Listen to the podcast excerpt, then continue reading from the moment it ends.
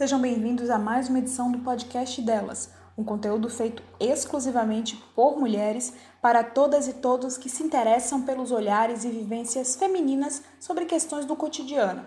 Toda segunda-feira, um material novo feito com muito carinho e força para você. O risco de suicídio é muitas vezes potencializado por doenças mentais, que trataremos ao longo do mês de setembro nos próximos podcasts. No mundo todo, o suicídio é a terceira causa de morte entre os jovens com idade de 15 a 29 anos e a sétima, quando se trata de crianças entre 10 e 14. Gente que poderia estar em uma sala de aula, por exemplo. Os dados são da Organização Mundial de Saúde. A gente entra em setembro e, como se sabe, desde 2015 é amarelo.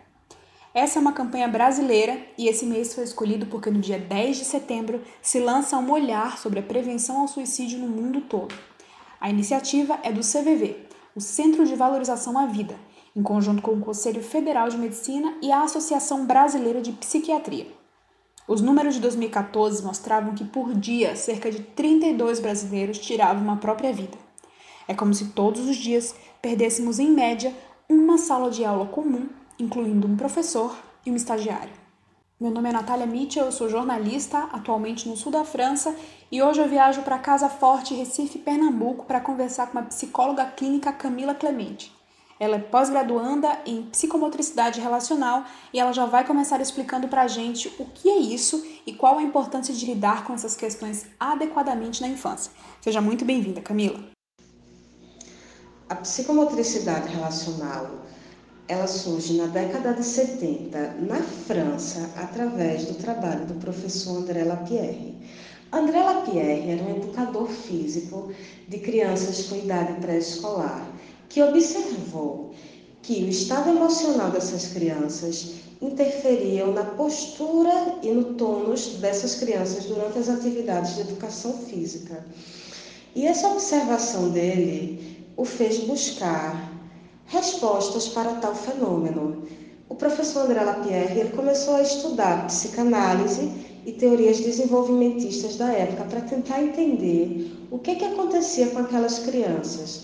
E daí para frente surgiu esse método lindo e maravilhoso que eu trabalho diariamente com ele.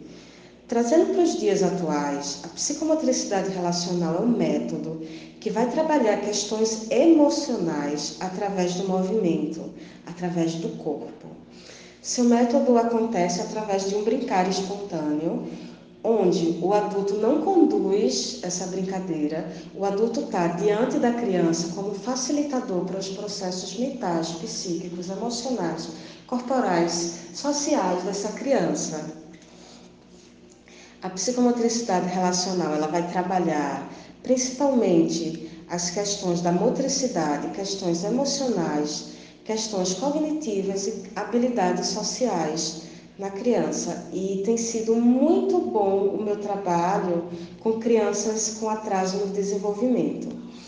Embora que há um movimento muito forte da psicomotricidade relacional nas escolas, onde ela acontece através dos grupinhos e tem um caráter preventivo.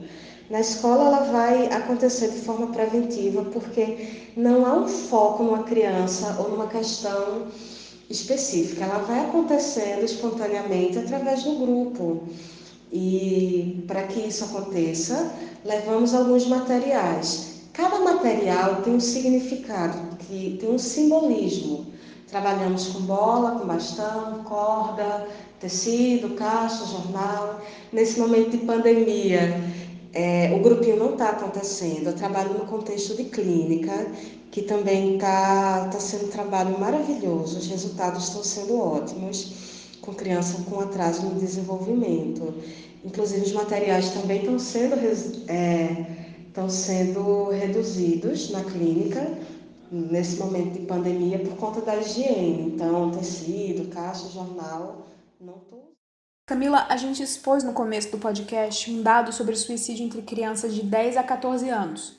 Como uma boa administração de questões relacionadas à psicomotricidade e desenvolvimento infantil adequado podem auxiliar na prevenção do suicídio? Bom, para falar em suicídio, não só infantil, mas todo e qualquer ele, precisamos antes falar que o suicídio é o resultado final de uma enorme angústia, de uma tristeza sem ter fim, que vai incomodar tanto o indivíduo que ele vai querer tirar a própria vida. Não, pra, não com o objetivo de deixar de existir no mundo, mas principalmente com o objetivo de fazer aquela angústia parar. A psicomotricidade relacional, ela não vai focar no sintoma, mas ela olha para o ser humano como um todo. Bom, é, já foi dito anteriormente que o tônus corporal, principalmente da criança, ele é determinado principalmente pelo seu estado emocional. Se a criança está triste, ela vai ficar mais quietinha, ou se ela está muito eufórica, ela vai me trazer essa euforia através do movimento e assim por diante. Através do tônus, do movimento e do brincar, a criança me conta toda a história de vida dela. E a minha intervenção também é através do corpo, também é através do movimento. É, eu não priorizo, a psicomotricidade relacional, ela não prioriza a fala no processo, embora possa acontecer, mas tudo é, é trabalhado através do não dito, através do corporal, do gesto e das expressões corporais e faciais. Ela vai trabalhar com a criança tentando entender qual é a falta que a criança tem. Porque, segundo a psicanálise, todos nós somos o, o sujeito de falta. Em algum momento da nossa vida, por termos nos separados da, da nossa mãe, porque quando o bebê nasce, ele não tem consciência que ele existe no corpo separado. Na cabecinha dele, ele é a mãe. Ele é a mãe. A mãe e o bebê são uma coisa só. E daí, a partir do momento que o bebê cria uma imagem corporal de si mesmo, ele toma consciência que ele é um ser separado. E esse é um momento muito traumático, não como um trauma, mas é um momento de quebra na vida de todo ser humano, que vai determinar as suas faltas futuras. Estou falando isso a bem grosso modo. Mas aí a psicomotricidade relacional ela entra tentando identificar que falta é essa que essa criança, que esse ser humano, que esse indivíduo está apresentando, que está trazendo uma angústia muito grande. E nós, principalmente, quando eu falo nós, eu falo enquanto psicomotricista relacional.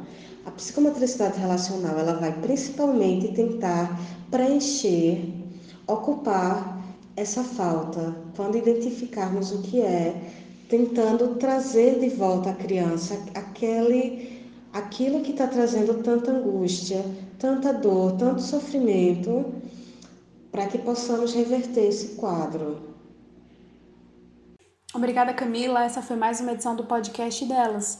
A indicação de hoje é o canal da Camila no YouTube. Ela dá dicas de como melhorar o sono, no programa Dormir Bem. Super importante, né? O link para encontrar a Camila no Instagram está no nosso box de informações, bem como o link para o canal dela no YouTube. O Delas Podcast lembra que caso você precise conversar, o número do CVV é 188, a ligação é gratuita. No site eles oferecem as opções chat, e-mail ou receber um profissional na sua casa. Siga a gente nas redes sociais, o nosso Instagram é delaspodcast. Até a próxima!